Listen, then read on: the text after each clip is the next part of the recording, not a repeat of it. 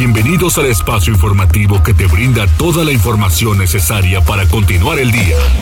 Mariloli Pellón, Osair Viveros y el mejor equipo de reporteros y especialistas son tu enlace con lo más relevante de Puebla, México y el mundo. Tribuna PM, tu enlace.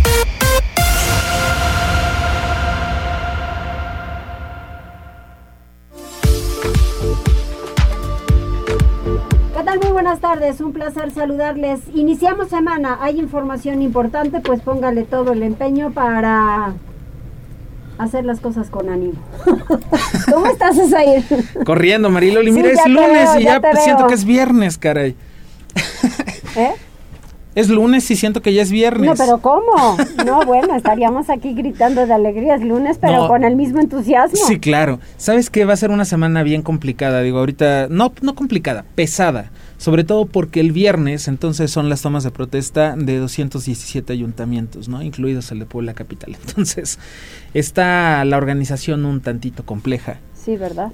Porque además, fíjate, hay eventos que son a la misma hora. Con una diferencia de cuatro calles. Entonces, Ajá. va a estar pesado, pero pues mira, vamos a estar bien, bien puestos para informar al auditorio. Así es, así es. Por eso andamos corriendo.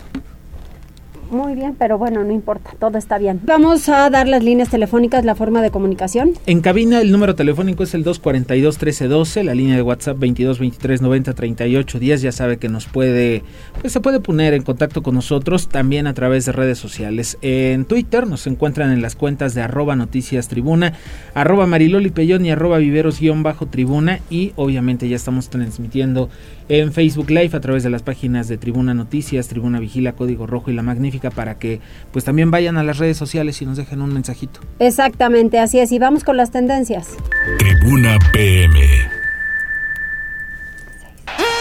Adelante, Arturo. Hola Mariloli Osair, buena tarde y buen inicio de semana y comenzamos estas tendencias con un tema que sin duda alguna este fin de semana pues causó mucha controversia y mucha polémica y es el que tiene que ver con Emilio Lozoya Austin, el exdirector de Petróleos Mexicanos y quien bueno se supone está bajo un proceso judicial por estar involucrado en el tema de Odebrecht que como recordamos tiene que ver con sobornos que esta empresa brasileña dio a otros empresarios en todo el mundo, incluidos aquí en México, bueno, pues al exdirector de Pemex y a otros más que también se han visto involucrados y que sus nombres han salido en la lista de las personas que participaron en estos hechos de corrupción. Y bueno, ¿qué fue lo que sucedió? Eh, la periodista Lourdes Mendoza publicó unas fotos en las que se puede ver a Emilio Lozoya en el restaurante Hunan, pues degustando un pato de Pekín, eh, que bueno, pues claramente no es un platillo nada barato, pero pues Sí, llama claro. mucho la atención porque se supone que él está bajo un proceso judicial. Eh, la misma Lourdes menciona que... Pero Emilio- no en arraigo. Ya están Sí. medio aclarando, no están Sí, como deshojando la margarita, pero no está en arraigo. Lo que comentaba Lourdes es que había hecho un requerimiento hace unos días, unas semanas, para que acudiera a un juzgado para seguir con un, eh, Un tema proceso. legal, un proceso legal que tienen ambos de demanda. Así Sin embargo, no él no acudió argumentando que se encontraba bajo arraigo domiciliario Pero sí puede ir a y un que restaurante. tiene un ¿no? brazalete electrónico en el tobillo. Entonces, bueno, sí es un tema bastante pues polémico que es- no, no solamente se quedó en la foto y en el tema de Emilio Lozoya, sino que bueno, también con la veracidad de las fotos porque se comentaba que no coincidían algunas capturas de pantalla y las horas en las que se publicaron y se tomaron estas fotografías. E incluso, bueno, pues Simón Levy publicó a través de su cuenta de Twitter que a quien le mandara información precisa sobre las fotos, pues le iba a dar 500 dólares. Ya hoy él comentaba que una persona sí recibió los 10.250 pesos correspondientes por aclarar este tema. Y bueno, lo que se ha comentado es que Lourdes no, no tomó esas fotos, aunque ella argumenta que sí. Y bueno, se ha, se ha centrado en una polémica que incluso ella misma ha pedido que no se centre ella como figura principal, como, eh, bueno, de, sí, de ya este puso tema. hasta le duela a quien le duela, sí son mis fotos y punto. Sí, exacto, sino que realmente lo que pide ella que se le preste atención es al tema de Emilio Lozoya. Ya incluso esta mañana el presidente Andrés Manuel López Obrador durante la conferencia de prensa pues decía que es indignante y aunque es legal es inmoral eh, el hecho de que Emilio Lozoya pues haya acudido a un restaurante de lujo, Sí. eh, bueno, pues cuando tiene muchísimas acusaciones en su contra por sobornos y no de... Cuando de papel a papel tendría que estar igual que Rosario Robles, ¿no? Digo yo, idéntico. O Así uno es. fuera, o, o ella fuera, o él adentro, idéntico. Así es, Loli. Esa es la indignación que ha causado en redes Claro. sociales. Y bueno, en este sentido ya lo último que comentaba el presidente Andrés Manuel López Obrador es que pedirá a la Fiscalía General de la República que dé un informe sobre la situación legal de Emilio Lozoya para aclarar si puede o no puede acudir a restaurantes, si puede salir o no de su casa. Y bueno, finalizó diciendo que confía plenamente en el fiscal Alejandro Gertz Manero y que espera que para el 2024 ya esté resuelto este caso. Así es. Y bueno, pasando a otras noticias, también les comento que otro tema que ha causado pues mucha tendencia este día es el anuncio del Vive Latino 2022, el cual se llevará a cabo el próximo 19 y 20 de marzo en el Foro Sol. Y bueno, ha llamado muchísimo la atención por los artistas que se han anunciado para esta nueva edición, entre los que bueno destaca la banda MS, Limp Bizkit, los fabulosos Cadillacs, Fernando eh, Delgadillo y también Patrick Miller. Ahora sí que ahí sí está muy variado el asunto. Bastante. Ya, eh, pues en días próximos comienza la preventa para que quienes quieran asistir pues se pongan vivos y pues compren su boleto. Aún no Miércoles y ha- jueves. Sí, exactamente amigo. Aún no se ha anunciado cuál va a ser la capacidad, pero bueno, por lo pronto el Vive Latino 2022 es un hecho. Y bueno, ya para finalizar también les comento que, eh, bueno, en los últimos meses, en el último poco más de año y medio con la pandemia, pues ha salido mucho el tema sobre los medicamentos. Ahora la gente pues no sale tanto de casa, no acude tanto al médico o al hospital por temor al contagio y sin duda alguna algo que ha aumentado es el uso, bueno, es el automedicarse por parte de todas las personas. Y es que la Pues UNAM- siempre, Sí, es realmente eh, algo que siempre la gente se automedica o reacciona tardíamente. Exactamente, Loli. Y bueno, ¿qué es lo que está planteando la UNAM? Bueno, eh, tiene como objetivo reducir el uso de los antibióticos en un 30% en los próximos tres años. Esto debido a que, eh, bueno, la resistencia a los antibióticos, la resistencia microbacteriana, pues es la principal causa de al menos 700 mil muertes al año y lo que buscan es que pues si dejamos de automedicarnos, pues no eh, tengamos resistencia a las enfermedades, a las bacterias, porque sin duda alguna, producto de la, de la evolución, pues las bacterias van generando una resistencia que pues hacen que el medicamento ya no tenga o pierda su eficacia ante las enfermedades. Muy bien.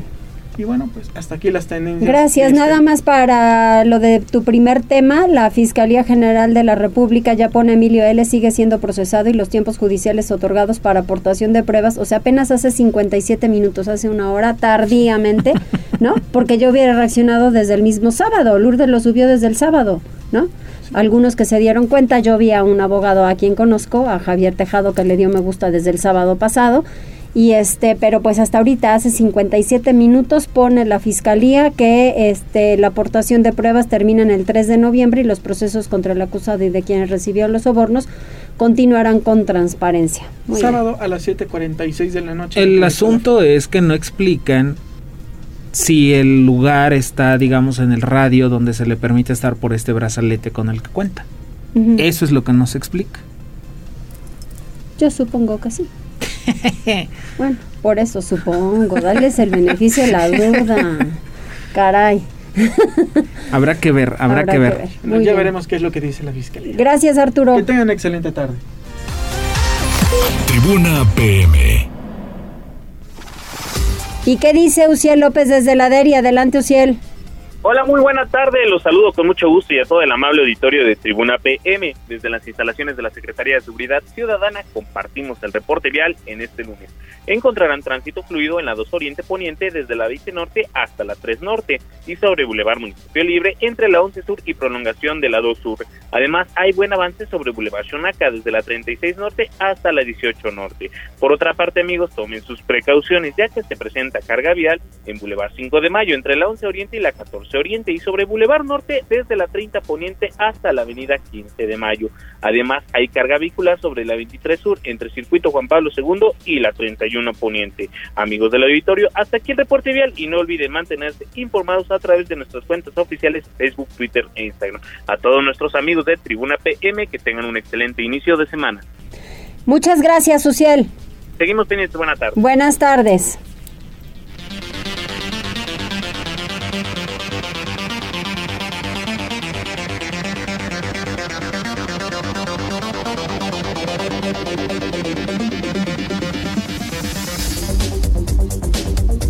Eh, continuamos, hay más información y esta mañana el secretario de Salud pues dio como todos los días las cifras importantes, está fluyendo el tema de vacunación. Ayer pregunté a través de Twitter cómo se sentían y algunos decían el tema del brazo y un poquito de temperatura, pero en general bien y están recibiendo muy bien esta vacuna los chavos. Sí, sí, sí, un gusto ahí medio extraño por el vodka últimamente. Nada más. No, la verdad es que todo el mundo habló maravillas de la vacuna y no solo eso, sino de la jornada también. Sí, sobre todo en algunos puntos, ¿no? Las universidades muy bien. Monterrey. Todos Las universidades muy bien. Una chulada de jornada. Sí, de logística. Así es. Y fíjate que es información de nuestra compañera Liliana Tecpanecatl, nada más que ella anda ahorita en Tehuacán con todo el tema del mole de caderas al informar que del 8 de octubre al corte de este domingo 10 se aplicaron 236.142 vacunas de la, de la vacuna contra el COVID en los ocho centros masivos de inoculación habilitados en la capital. El secretario de Salud, José Antonio Martínez, señaló que antes de que termine el mes, 8 de cada 10 poblanos mayores de 18 años de edad habrá sido vacunado. Recordó que el lote de biológicos, eh, que comenzó a distribuirse a partir del fin de semana pasado, es de más de un millón de unidades multimarcas, por lo que una vez que termine de aplicarse el 80% de la población blanco apta para recibir la vacuna contará con al menos una dosis de esta. ¿Tenemos audio? ¿Ya está Liliana? Ya está Liliana. Digo, la verdad es que da gusto.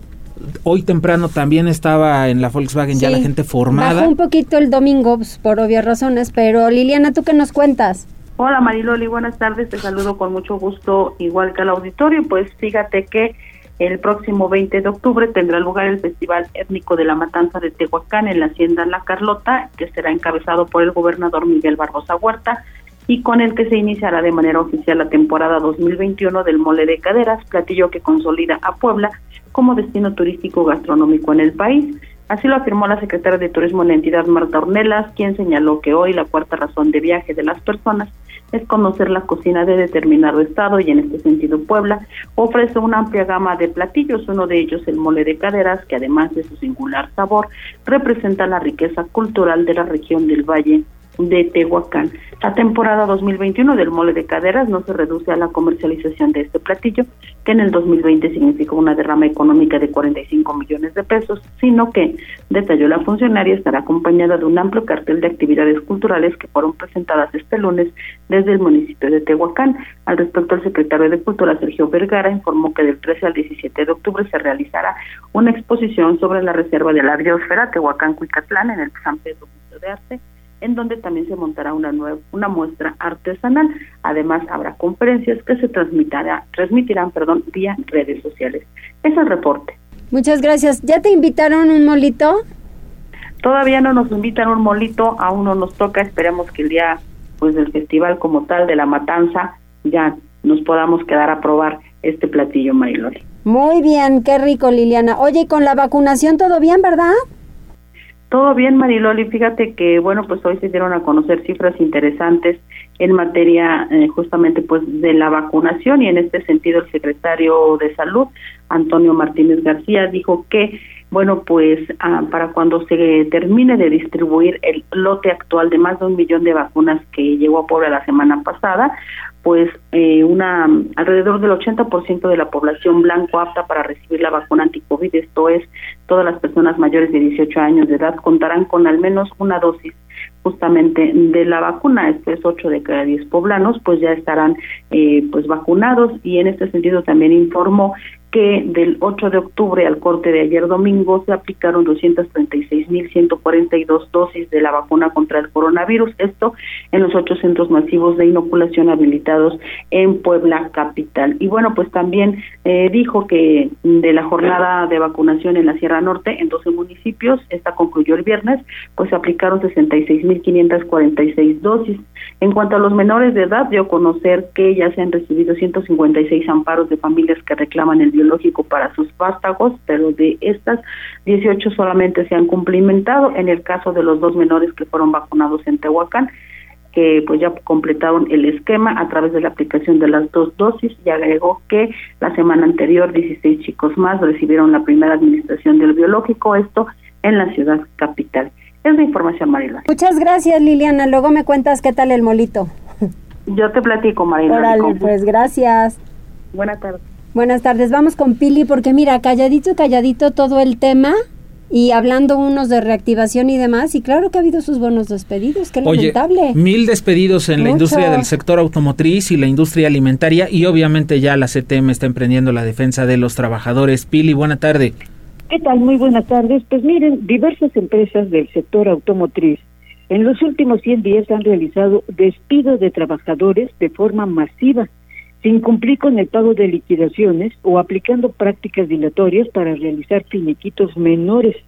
Esto lo denunció, lo denunció el secretario general de esta central, Leobardo Soto Martínez, en una conferencia de prensa esta mañana, donde decía. Y, lo veo desde el punto de vista de que si no hacemos algo, los trabajadores nos unimos, por eso decimos, en, en la primera instancia es darlo a conocer, hacer el llamado respetuoso a todas las empresas que han despedido a sus trabajadores procedan a liquidarlos conforme a la ley y no les estén dando estos finiquitos que hablan los compañeros por 15 años, por 10 años, por 5 años de servicio, les dan mil hasta 2.500 pesos, lo cual es vergonzoso. Y decirle también a sus abogados que ya no mal asesoren a sus empresas y hagan estas prácticas dilatorias, ¿no? porque no nos lleva nada los trabajadores de verdad están en una situación muy crítica al ser despedidos porque no se pueden emplear en otra empresa porque los boletinan. Tanto Volkswagen como Audi, con esta nueva reforma laboral está prohibidísimo hacer esas prácticas. ¿sí? Entonces ya son cientos de trabajadores los que nos están buscando y vamos a tomar otras medidas. Hoy es un y por eso Leobardo Soto presentó una lista de empresas que han realizado los despidos masivos lo grave es que hay otras que para eludir la responsabilidad laboral han cambiado incluso razón social. Otros atienden solo vía Internet y no registran domicilios, lo que hace difícil la búsqueda. En esta lista de empresas se dio a conocer algunas de las que han sido detectadas con este despido masivo como Relis Automotive de Ingeniería Industrial o Mecánica, que ha despedido en las últimas semanas 60 trabajadoras, 36 mujeres, 24 hombres. Esta empresa se dedica al retrabajo de piezas, inspección y selección de partes, así como lavado de contenedores. Esa es una. Pero también está Alger de Osapi, que también está despidiendo 76 trabajadoras, entre los que destacan 56 mujeres. Está además Ingeniería e Infraestructura Industrial Eléctrica, con despido de 45 hombres y 5 mujeres. Kohler y otras empresas más que, bueno, están haciendo lo mismo. Por eso, el llamado de la CTM a las empresas de este sector es respetar la legislación laboral de México. Segundo, no hacer finiquitos de dos mil pesos o establecer convenios serios y a las autoridades laborales pues realizar la defensa de estos obreros. También se dio a conocer que otra empresa con problemas es La Morena, esta elaboradora de alimentos ubicada en Lara Grajales, que bueno, a ellos tienen problemas porque les faltan insumos. Algunos eh, afectados seguramente por la temporada de lluvias, bueno, pues se han quedado sin insumos como son los chiles, las cebollas, lo cual, bueno, pues les han pedido esperar unos 15 días para poder reanudar sus actividades. Es el reporte sobre estos temas laborales. Muchas gracias, Pili. Bueno, pues vamos ahora con Gisela. El Ayuntamiento de Puebla anunció este lunes la regularización de 80 asentamientos. Gisela, ¿cómo estás? Buena tarde. Osair, te saludo con mucho gusto, igual que a nuestros amigos del auditorio, y como bien lo mencionas, para beneficiar a más de 300 mil personas, Claudia Rivera Vivanco, presidenta municipal de Puebla, dio a conocer que lograron institucionalizar la entrega de 80 nuevos asentamientos urbanos y dejar en vía de reconocimiento 42 más. En conferencia de prensa, la edil puntualizó que el compromiso de su administración fue brindar mecanismos para otorgar seguridad patrimonial.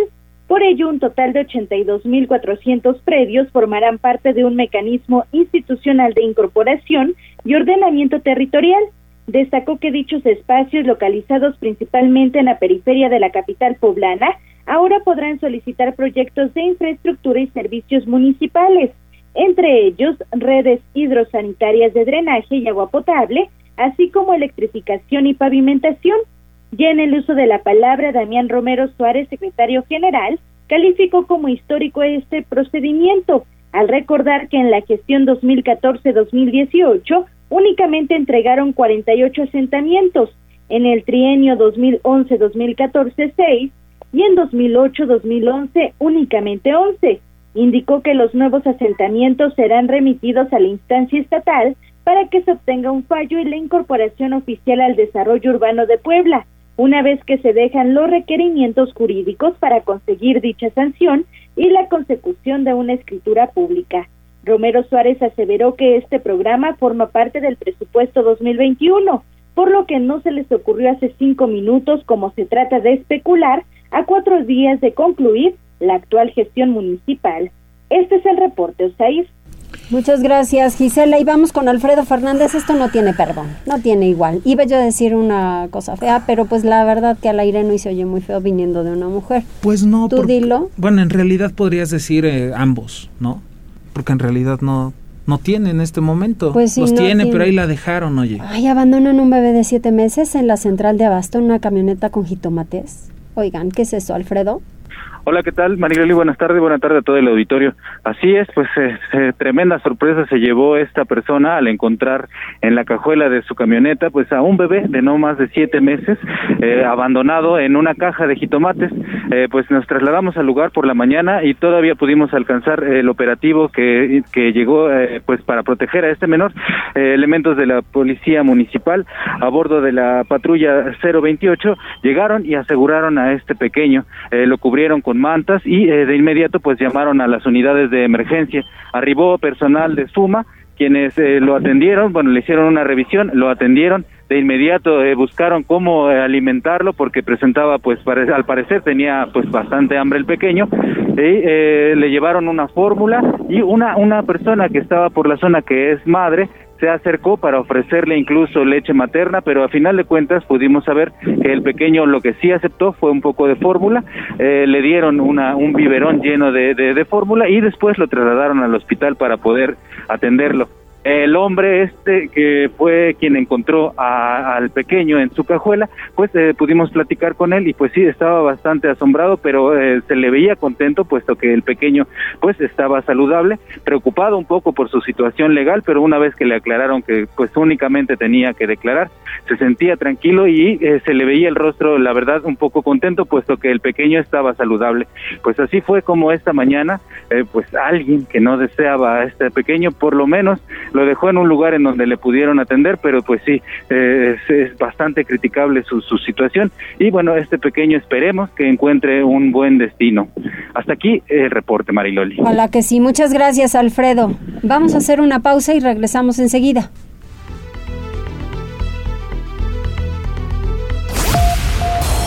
Enlázate con nosotros arroba noticias tribuna en Twitter y tribuna noticias en Facebook. Ya volvemos con Tribuna PM. Noticias, tendencias y más. Estamos de regreso. Tribuna PM, tu enlace. Pues muchas gracias por continuar con nosotros. Hay gente conectada que ya se reportó. Sí, de hecho ya tenemos algunos saludos. Mariloli, Connie Ángel, que está mandando ahí unos emojis. Hola. Eh, Meki TC dice muy buenas tardes a todo el equipo. Y César Pérez dice buena tarde a todo el equipo de noticias, a los vecinos de Viveros del Valle. Mañana martes está Claudia Rivera recorriendo la obra de rehabilitación de la carretera a Manzanilla a las 12.30 horas. El llamado es para que instalen un colector pluvial que mucha falta hace para evitar inundaciones. Uy, mi chavo, pues ahí va a estar complicado porque ya se va el viernes, entonces yo creo que eso se lo van a tener que pedir a la siguiente administración. Digo, un colector pluvial pues no es cosa de, unos días, ¿estás de acuerdo? Sí, claro. Y también Enrique Guevara dice, hola, buena tarde a todos. Hola, hola, buenas tardes. Vamos con Pili Bravo.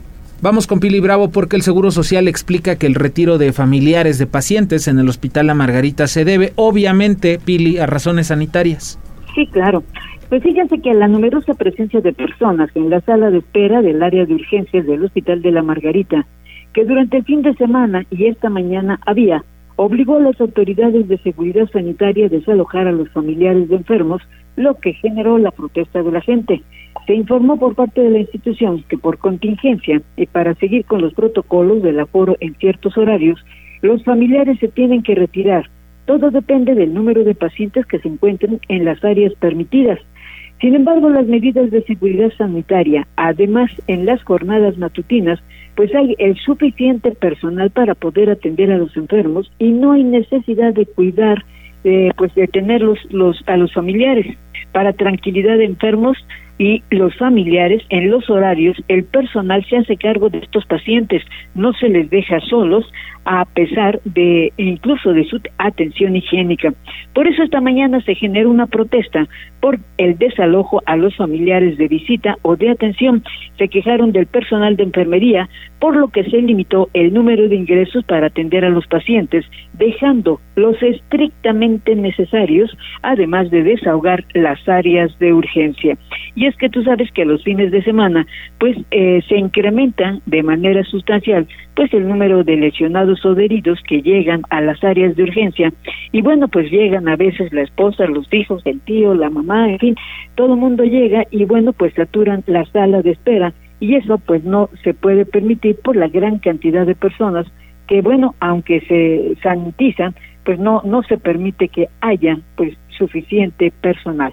Entonces por eso eh, los elementos de, de sobre todo pues de el área de enfermería y personal de seguridad, pues invitaron a la gente a salir de estas áreas, sobre todo a la sala de urgencias, en donde, bueno, están establecidos incluso horarios para poder esperar la información, así como para conocer los horarios cuando se pueda ingresar. Entre los padecimientos de las personas que se encuentran sin vigilancia de sus familiares, pues están los enfermos diabéticos, renales, de cáncer y de otras enfermedades o de accidentes, pero el Seguro Social se compromete a mantenerlos vigilados y estar informando a sus familiares. No hace falta pues que vaya toda la familia pues para esta seguridad o esta vigilancia. Ese es el reporte y esa es la molestia pues de la gente que fue movida, claro, pero sí, sí es cierto, es un punto de riesgo, sí, pero la otra, el hospital, Pili, puede atentamente informarles qué pasa con sus parientes, ¿no? Hay horarios, Mariloli, hay horarios, generalmente, eh, sobre todo en los áreas de urgencia, se establece, me parece que a las 11 y luego a las 6 de la tarde, ¿no? Hay informes en donde se les, pues se les indica, ¿no? Cuál es la evolución de cada uno de los enfermos. Así es pero bueno, pues a veces la gente eh, pues se queda en la sala de espera, ¿no? Pero no les da remordimiento moverse. Sí, y no está uno, ¿no? Sino que está, pues te digo, los parientes, el, el, visitante, el vecino y todo. Sí, Entonces, sí, bueno, pues eso a, empeora la cosa, ¿no? Y mira, ya no te cuento, ya no te cuento afuera, ¿no? Es de un verdadero eh, lo que hay ahí en la Margarita, ¿no? Hay de, tacos, chalupas. Ah, sí, no, no, no, no, es verdaderamente horrible. Pero bueno, pues así son las cosas en este país. Gracias, Pili. Hasta luego, Marilene. Vamos con Liliana porque ¿cómo ha llamado la atención el asesinato de Suri Sadai? Sí, fíjate que el fin de semana se dio a conocer esta información, encontraron a la chica, estaba reportada como desaparecida, después se confirmó que fue atacada sexualmente, que la mataron, entonces, bueno, pues precisamente andando por la zona, eh, el gobernador Miguel Barbosa dijo que este feminicidio no va a quedar sin castigo, Liliana. Gracias, Osair. Efectivamente, al calificar los hechos como atroces, el gobernador Miguel Barbosa Huerta prometió que habrá justicia para los deudos de Suri Saday, la menor de edad que fue víctima de abuso sexual asesinato en el Valle de Tehuacán, esto el pasado fin de semana. El mandatario dijo que este crimen fue incluido en la mesa de seguridad de la mañana de este lunes, dijo que ahí se estableció el compromiso de hallar al o los responsables del feminicidio del estudiante originario del municipio de San Antonio Cañada. Este tipo de cosas las combatimos y esclarecemos, aseveró el mandatario. Y bueno, pues él aprovechó para enviar sus condolencias a la familia de Suri y a todos los poblanos que pierden a algún familiar en accidentes o hechos dolosos. Y en el mismo sentido se refirió a dos casos más de agresiones contra mujeres por parte de sus parejas registrados el fin de semana, uno en Atlixco y otro más en Lomas de Angelópolis. Él aseguró que en ambos casos se procurará la correcta administración de la justicia. Suri Saday salió de su casa el pasado viernes 8 de octubre y desde ese momento desapareció. Al otro día, por la tarde, campesinos notificaron a las autoridades el hallazgo del cuerpo de la menor en campos de cultivo a un costado de la carretera Tehuacán-Teotitlán. Es el reporte. César, la mataron muy rápido, pues fue este viernes, ¿no? Sí, sí, sí, sí. Uy, qué triste. Vamos con Daniel. Sí, Daniel Jacome tiene más información. También el día de ayer a través de redes sociales, pues impulsó la búsqueda de esta chica Giselle Rico, también una adolescente reportada como desaparecida. Afortunadamente el día de hoy se dio a conocer que ya está a salvo y con sus familiares. A través de redes sociales, la madre de Giselle Rico García indicó que su hija ya había sido hallada, a la vez que agradeció el apoyo y la cooperación de familia, amigos y sociedad. Este lunes se dio a conocer la localización de la adolescente, quien había sido reportada como desaparecida desde el pasado 9 de octubre. La menor había sido vista por última vez en Sonata Lomas de Angelópolis, donde su padre la había dejado. La menor fue captada por cámaras de vigilancia sin compañía alguna y esa fue la última vez que se supo de ella, situación que se agravó pues su teléfono ya no fue atendido desde entonces. De acuerdo con la madre de Giselle, la joven quien padece de depresión y requiere de medicamento para controlar su enfermedad, se encuentra ilesa en su casa, por lo que pidió difundir la noticia para darle fin a la búsqueda. Muchas gracias, Daniel. Y vamos con otro caso. Fallece un menor. Sí, fíjate que precisamente hoy en la mañana nos estaba platicando Daniel Jacome sobre este menor de edad que se disparó por accidente con el arma de su papá. Y bueno, pues lamentablemente en el transcurso de las horas ya se dio a conocer que este, este menor de edad falleció. El menor de 6 años de edad, quien accidentalmente se disparó con el arma de cargo de su padre al interior de un domicilio en la Junta Auxiliar de San Jerónimo Caleras, perdió la vida. Este domingo por la tarde, al interior del hospital de Listep, se reportó la muerte del niño, quien se disparó a sí mismo con el arma de fuego de su progenitor, identificado como agente de la Secretaría de Seguridad Pública Estatal y escolta del gobernador. El lamentable hecho se registró el pasado sábado dentro del domicilio con el número 6A de la calle Reforma en la colonia San Cristóbal Tulcingo. De acuerdo con el efectivo, este dejó su arma sobre la cama para darse una ducha momento en el que su hijo se disparó accidentalmente en la cabeza. Hasta el momento continúan las investigaciones en torno al caso, por lo que el elemento estatal permanece a disposición de la autoridad ministerial. Muchas gracias, Daniel. Vamos a hacer una pausa, regresamos enseguida.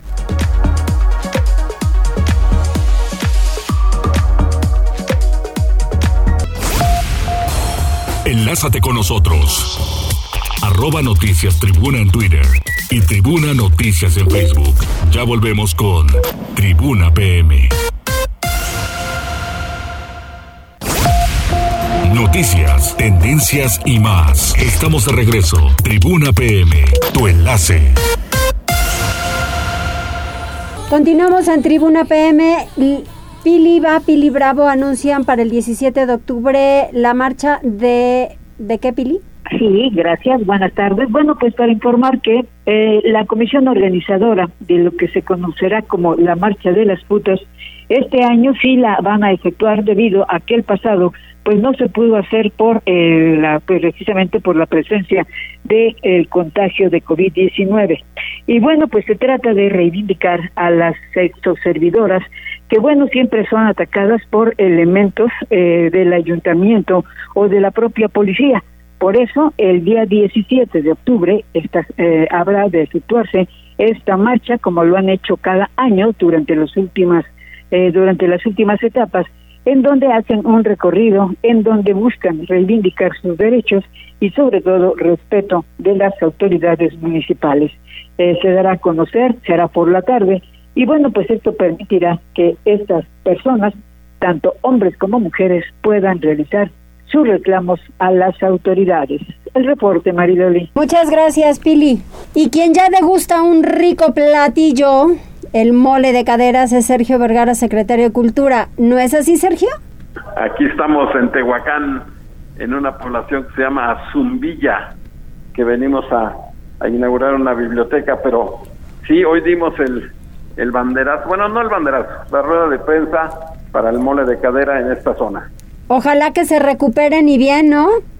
No, yo creo que están muy entusiasmados aquí en Tehuacán, porque de verdad como que se había olvidado un poco este, claro, la pandemia también y todo lo demás, pero toda la gente aquí que, que tiene sus haciendas, sus, sus lugares para, para, para hacer este tipo de, de platillos es sensacional. Pero otra cosa, Marlene, que es muy padre, es recuperar la tradición y el origen.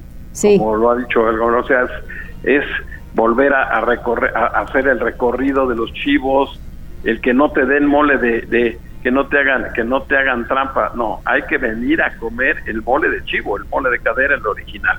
Fíjate que no el año pasado, pero sí en, en octubre de 2019, yo tuve la oportunidad de ir a, pues a la danza y a todo lo que hacen en cuanto a la tradición. Estuvo el gobernador, por cierto, y después pues ya eh, pudimos degustar un mole de caderas, pero esto fue en 2019. Lamentablemente, como bien dices, en 2020 no por la pandemia, pero ahora sí ya es el regreso de mucha tradición.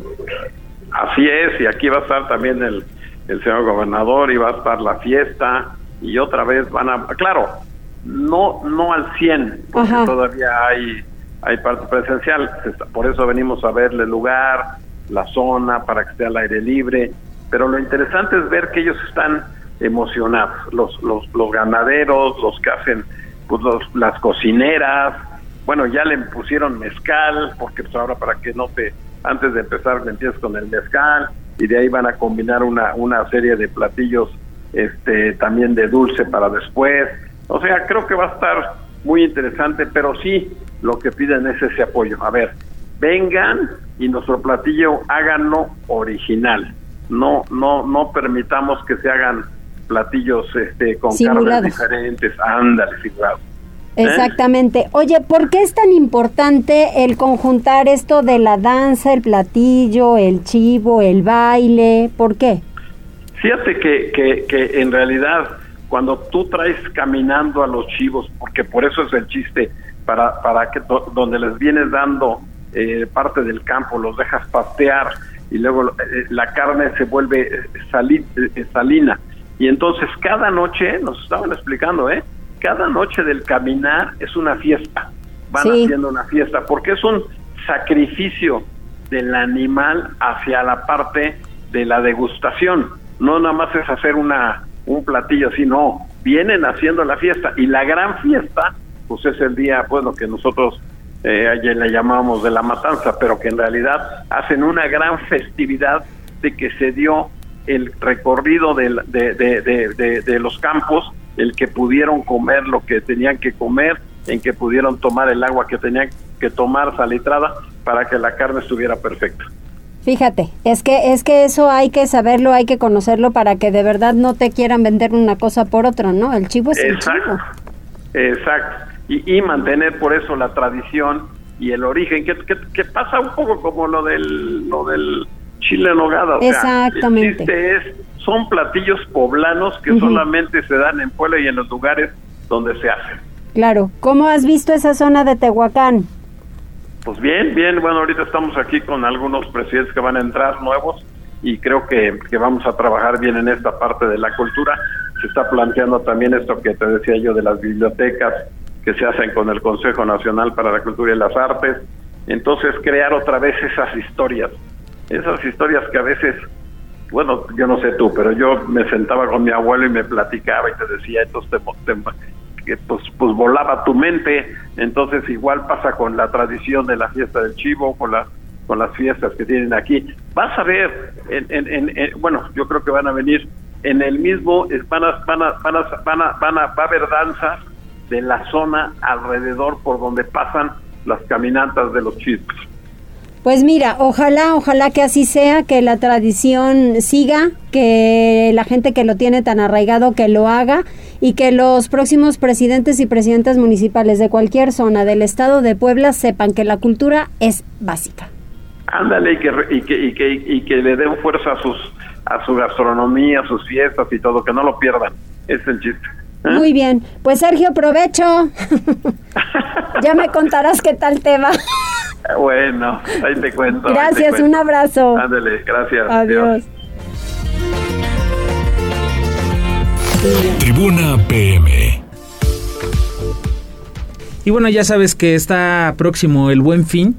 Y entonces están analizando si esta misma semana Es podrían incrementarse. Eh, sí, en noviembre. Pero fíjate que muchas eh, tiendas están como adelantándose. Algunas, algunas este, tiendas, algunas empresas es- se quieren adelantar, sobre todo como para darle más espacio por el tema de los aforos. Bueno, es que el año pasado abrieron dos semanas del Buen Exactamente. Fin. Sí, sí, sí. Entonces, digo, no se me no se me hace una mala idea. A mí tampoco. Digo, pues sobre todo para que la gente pueda ir con calma y no haya estas broncas de que pues, ya se saturó la plaza. ¿no? Claro, y es más, si algo se les antoja o algo necesitan, consulten los precios ahora y a ver si le conviene comprar en esa temporada. Sí, Eso por es supuesto. interesante, ¿no? Sí. Hay la chamba de la Profeco. Sí, claro, claro, de no permitir que le suban en ese momento y luego le bajen y sea el mismo precio de ahorita, porque eso no se valdría. De verdad, échenle ojo a los precios. Vamos con Liliana. Gracias, buenas tardes. El gobernador Miguel Barbosa Huerta informó que esta misma semana podría emitirse un nuevo decreto estatal relacionado con las reglas que deben seguir los distintos establecimientos comerciales en Puebla en el marco de la emergencia sanitaria derivada del coronavirus. Las nuevas reglas considerarán la ampliación de aforos y horarios. En el mismo sentido, la secretaria de Gobernación, Ana Lucía Gil Mayoral, dijo que no han tenido acercamiento con representantes del comercio establecido, pero dejó claro que recibirán todas sus propuestas en materia de reactivación económica en el marco del Buen Fin, a realizarse del 10 al 16 de noviembre. Escuchemos. Y bueno, por otra parte, y respecto del reporte epidemiológico, durante el fin de semana se presentaron 534 nuevos contagios de coronavirus en Puebla. Además, estabilizan 200 882 casos activos en 56 municipios y 516 hospitalizados, 96 de ellos en terapia intensiva. Y en cuanto a los operativos de vigilancia para el cumplimiento de las medidas sanitarias, la Coordinación General de Protección Civil Estatal, la Secretaría de Seguridad Pública y además la Dirección de Protección contra Riesgos Sanitarios, la DEPRIS, realizaron 67 supervisiones a inmuebles de 35 giros comerciales con resultado de seis clausuras por faltas al decreto vigente. Es la información. Muchas gracias, muchas gracias Liliana. Bueno, la verdad es que sí, eh, digo, al final me parece buena la idea de ampliar más que el aforo las fechas, Exacto. ¿no?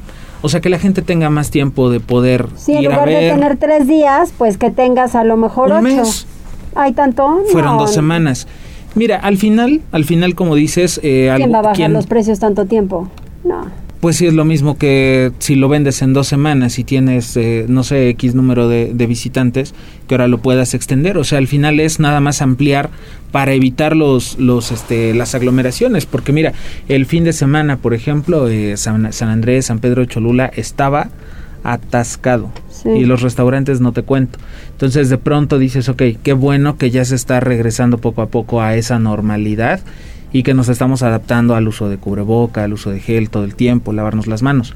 Pero el decreto de- dice algo de aforo, ¿no? Y de Ah. pronto ves que no se está respetando. Y no es solamente restaurantes, también es en plazas. Sí, porque van, van a aumentar el tema de el horario para restaurantes en lugar de las 10 a las 12 de la noche. Sí, entonces te digo, yo me inclinaría más por el tema de que ampliaran el tiempo. O sea, sabes que del buen fin de, eh, vas a poder disfrutar tres semanas, Sí. ¿no? Y que eso evite que la gente corra inmediatamente a las plazas a querer aprovechar las ofertas, si es que las hay. Así es, así es. Muy bien. 14 horas con 52 minutos, es tiempo de irnos a la información deportiva con Ernesto Romero. Tribuna PM.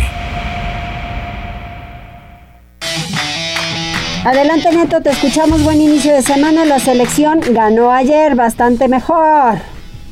¿Qué tal, Mariloli? ¿Qué tal, Osair? Muy buenas tardes. Buenas tardes a todo el auditorio. Así es, buena victoria por parte de la selección mexicana después de un decepcionante empate en casa ante los canadienses, en donde Gerardo Martino, el estratega del conjunto tricolor, reconoció que fueron bastante pasivos en ambos lados de la cancha. Los mexicanos, pues, recuperaron ayer la memoria ofensiva. Y es que con goles de Sebastián Córdoba, Rogelio Funes Mori e Irving, el Chucky Lozano, el Tri terminó despachando ayer domingo 3-0 al conjunto de Honduras. Con esta victoria, el Tri recupera el primer puesto de la eliminatoria mundialista de la CONCACAF rumbo a la Copa del Mundo de Qatar 2022.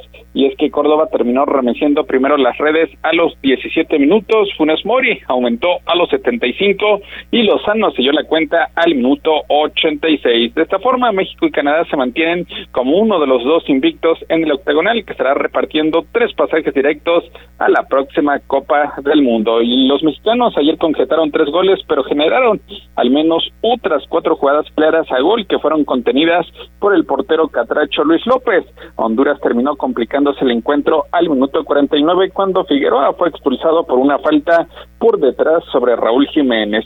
México, hay que recordar, había sido criticado tras el empate 1-1 contra Canadá el jueves pasado y Martino lamentó que su equipo retrocediera ante los canadienses, pero después de la exhibición mostrada ayer en el Estadio Azteca, México vuelve al primer lugar del octagonal al alcanzar las 11 unidades y desplazar a los estadounidenses que se rezagaron a tres al sucumbir 1-0 de visita ante Panamá en la jornada dominical. Los mexicanos procurarán dar un paso más hacia su octava clasificación consecutiva a un mundial el próximo miércoles cuando estén visitando a El Salvador. Ayer los salvadoreños desperdiciaron una ventaja y perdieron 2-1 con Costa Rica para quedarse con cinco puntos en el sexto puesto. Honduras, que busca su cuarta participación en un mundial, por ahora contempla de lejos esa posibilidad porque se mantiene con tres unidades y es penúltimo entre los ocho países que están disputando el último campeonato hacia Qatar 2022. Los catrechos buscarán recuperar terreno el miércoles cuando reciban al colista Jamaica y es que hay que señalar que México ayer dominó el encuentro desde el arranque y generó su primera llegada de peligro apenas a los nueve minutos con un remate de cabeza por parte del Chucky Lozano a pase de Jiménez que fue por un costado del arco visitante. Ya más adelante los mexicanos se adelantarían cuando Lozano sacó un tiro dentro del área que fue rechazado por el zaguero Maynor Figueroa y el rebote le cayó precisamente a Córdoba, quien afuera del área chica solamente sacó un potente disparo para poner el 1-0. Todavía el tri mexicano con que coqueteó con su segundo tanto a los 20 minutos cuando Jesús, el Tecatito Corona, mandó un centro por derecha hacia el área donde un cabezazo de Jiménez terminó sacudiendo el poste derecho. Antes del descanso, el Chucky Lozano sacó un tiro potente que fue contenido con apuros por el guardameta Luis López. Y es que a pesar de tener un hombre de más, los mexicanos atacaron poco y no inquietaron a los visitantes, sino hasta el minuto 70 con un disparo de Orbelín Pineda que también se fue desviado. Ya México le dio rumbo al cotejo al minuto 75 cuando Edson Álvarez estrelló un tiro en el poste derecho. El rebote le quedó exactamente a Rogelio Funes Mori, quien definió de derecha para poner el 2 a 0. Funes Mori todavía coqueteó con el doblete a los 83 cuando sacó un tiro dentro del área que fue contenido por López. México terminó reflejando su dominio tres minutos después cuando Pineda le dio un pase en las afueras del área a Lozano, quien sacó un disparo colocado a media altura del costado izquierdo del portero López, que nada, nada pudo hacer para evitar el tercer tanto y así México pues duerme, duerme siendo super líder del octagonal y a la espera de lo que serán cuatro visitas de forma consecutiva para ver si puede sellar lo más pronto posible su pasaje hacia Qatar 2022. Vámonos con lo que sucedió también ayer en Europa porque Kylian Mbappé anotó un polémico gol en los últimos minutos para que el campeón del mundo, Francia, volviera a darle la vuelta al marcador y derrotar 2-1 a España en lo que fue la final de la Liga de Naciones. Mbappé anotó a 10 minutos del final con una bonita definición de zurda, aunque los españoles reclamaron que estaba en posición adelantada tras recibir el pase de Teo Hernández.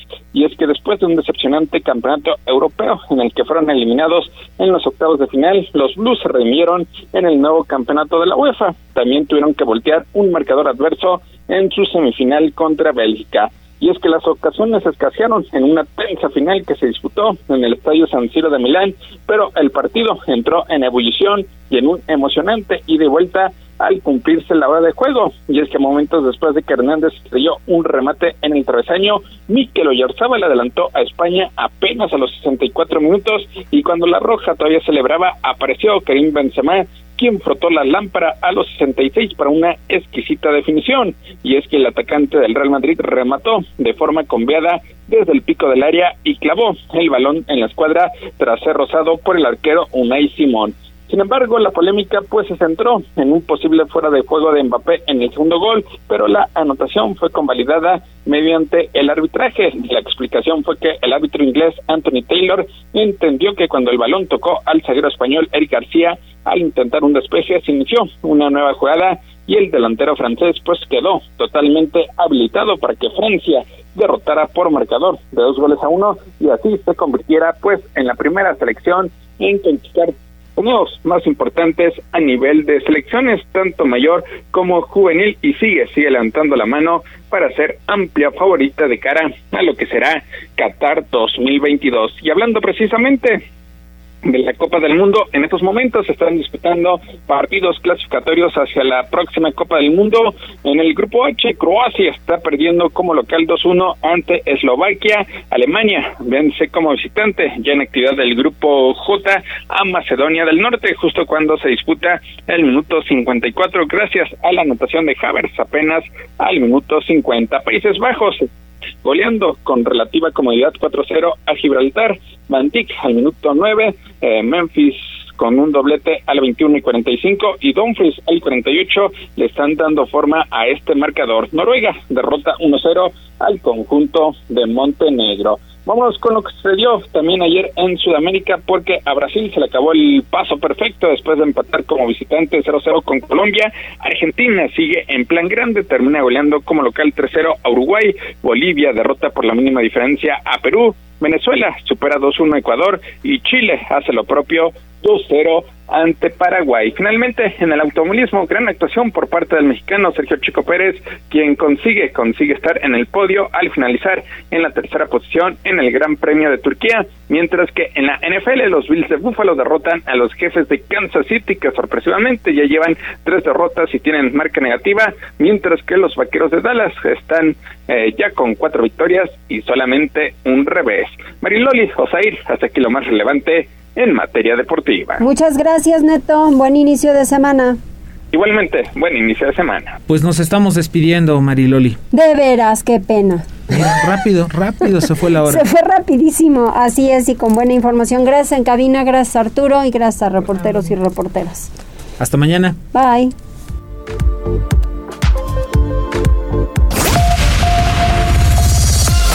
Gracias por enlazarte con nosotros. Seguimos informándote vía redes sociales. Arroba Noticias Tribuna y Tribuna Noticias en Facebook. Tribuna PM es un producto de Tribuna Comunicación. Fuerza en medios.